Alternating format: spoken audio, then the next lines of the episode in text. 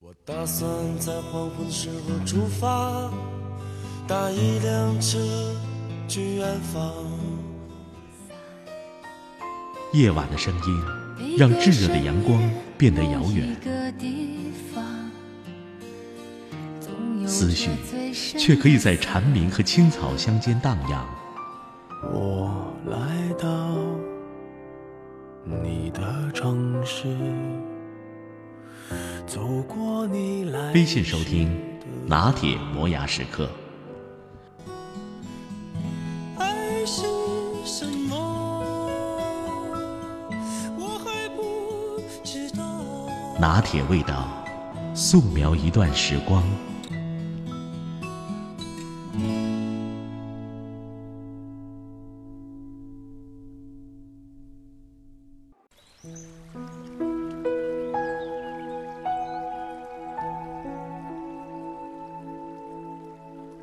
澄澈的蓝天，淡淡的白云，温暖的阳光，斑驳的光影，飘飞的落叶，孤寂的树木，漫山如雪的芦花。这些，是属于晚秋特有的美。这个季节，最美的景，莫过于那大片大片金黄的银杏。银杏最多最壮观的地方。当属云南腾冲银杏村了。还没有去过腾冲，只在网上看见过腾冲银杏村的美景图片。几千株金黄的银杏掩映着古朴的村落，房前屋后、田埂沟壑、幽深小巷，铺满了厚厚的黄叶。石缝间、瓦楞上、草窠里，到处是黄灿灿的银杏叶，一闪一闪的。如繁密的星星，清冽的山风轻轻拂过，片片黄叶纷纷扬扬飘洒而下，宛如漫天飞舞的金色蝴蝶。此刻的银杏村，犹如仙境里的金色城堡，如梦似幻。虽然腾冲较远，暂时没机会去。但距离还算近的云南大学的银杏也是极美的。昔年深秋，去昆明听课，住宿于云大。傍晚，和几位同事漫步云大校园内，走在林间小径上，抬眼望去，长长的石径，满树的金黄，铺天盖地，如此的华美，摄人心魄。不经意间，银杏叶洒落身上，与透过银杏树隙照射下来的夕阳余晖融为一体，仿佛整个人都染了温暖的光晕。去年也曾出城去望城坡游玩，那儿的银杏树虽然没有腾冲和云大的多，才栽了没几年，可也很美，层林尽染。一片金黄，一株株银树高矮参差，姿态挺拔。在暖暖的夕阳下，满树金子样的黄叶闪烁着耀眼的光泽。无论在腾冲还是云大，或是望城坡，我认为银杏树总是要成林成片、茂密壮阔，才有气势，才美得惊心动魄。可这个秋天，当我每日上下班走过观音阁的小广场，却只看到一棵银杏树，一棵孤独的银杏树。不大的广场上有精巧的石桥、假山，有秀美的桂树、榕树，也有一株单薄的银杏树。颀长的身姿，盈盈独立，树上缀满金黄的叶子，在悠远的蓝天下。那般旷味，那般清绝。秋风起，枚枚黄叶纷纷下落，带着清香，一落就是一大片，明亮而炫目。为何只有一棵银杏？至少也得种上三四棵吧。记得在故乡那座千年古镇上，有一所历史悠久的师范学校。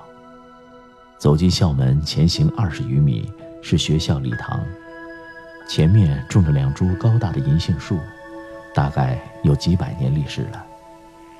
粗壮的树干得三个人手拉手才能合抱，向四方伸展的茂密枝条遮住了整个大礼堂。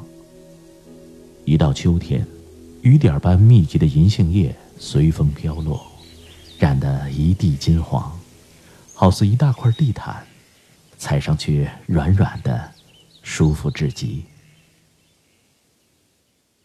曾信誓旦旦约了朋友去一趟西安终南山，看看李世民手植的那株千年古银杏，后来琐事缠身，没去成。可能也是年岁渐长，越来越精于偶见，不乐于寻景。有时一点小小的美色就够了。舟车劳顿总显得过于严肃和刻意。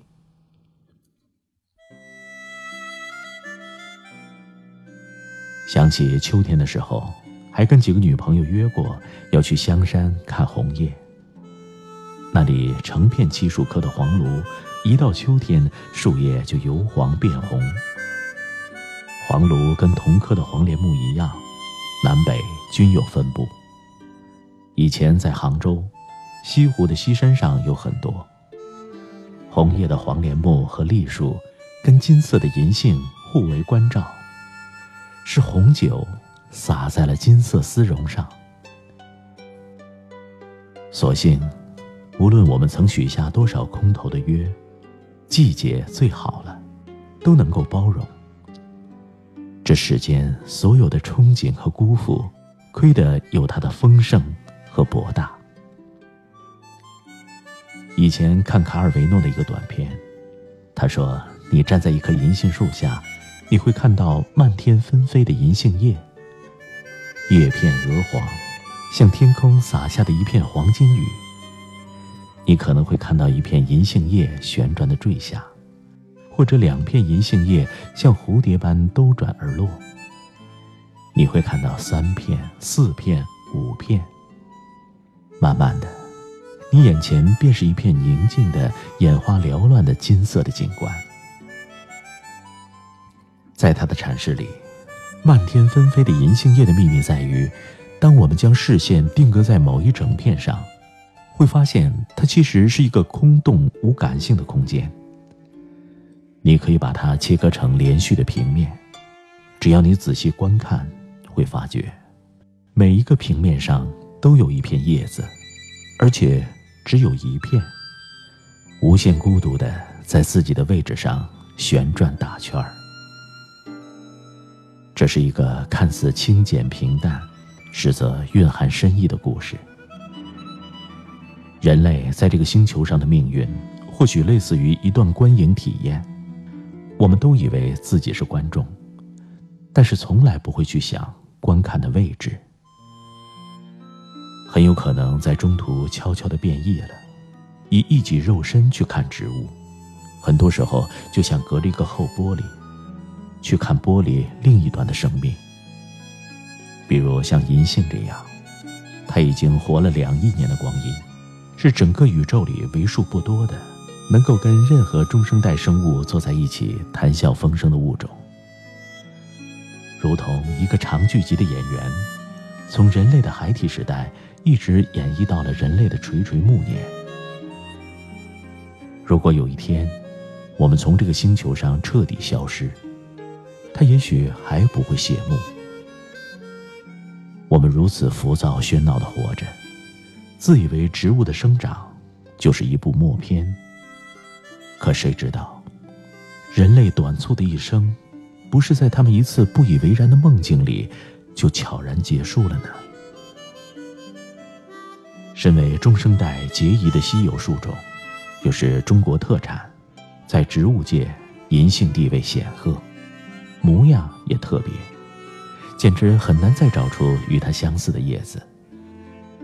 这种单种属于裸子植物，纯看叶子就很有辨识度。扇形，两叉分支的近乎平行的叶脉，最基部的一根分出来，直到叶片边缘。每一条叶脉都呈 Y 字形，所以形成了独一无二的叶片。那种光看叶子辨识不了植物的理论，在这里才像一句笑话。想来，自然界的树就像人，有的天真无邪，终生都像长不大的小孩，咯咯笑着，露出两颗洁白无瑕的小牙，就很好。像世界年纪还小时，并不需要那么多形而上的东西，但银杏不是，它有一种必须要形而上的气质，格外抗老，把孤独的姿态定格成了永恒。所以，那些令人难忘的银杏，大多是古树，如同是从人类还很稀少、大自然尚未被人所掩盖的古老大地上活过来的。他可能认识猛犸，也应该听说过恐龙和各种龙。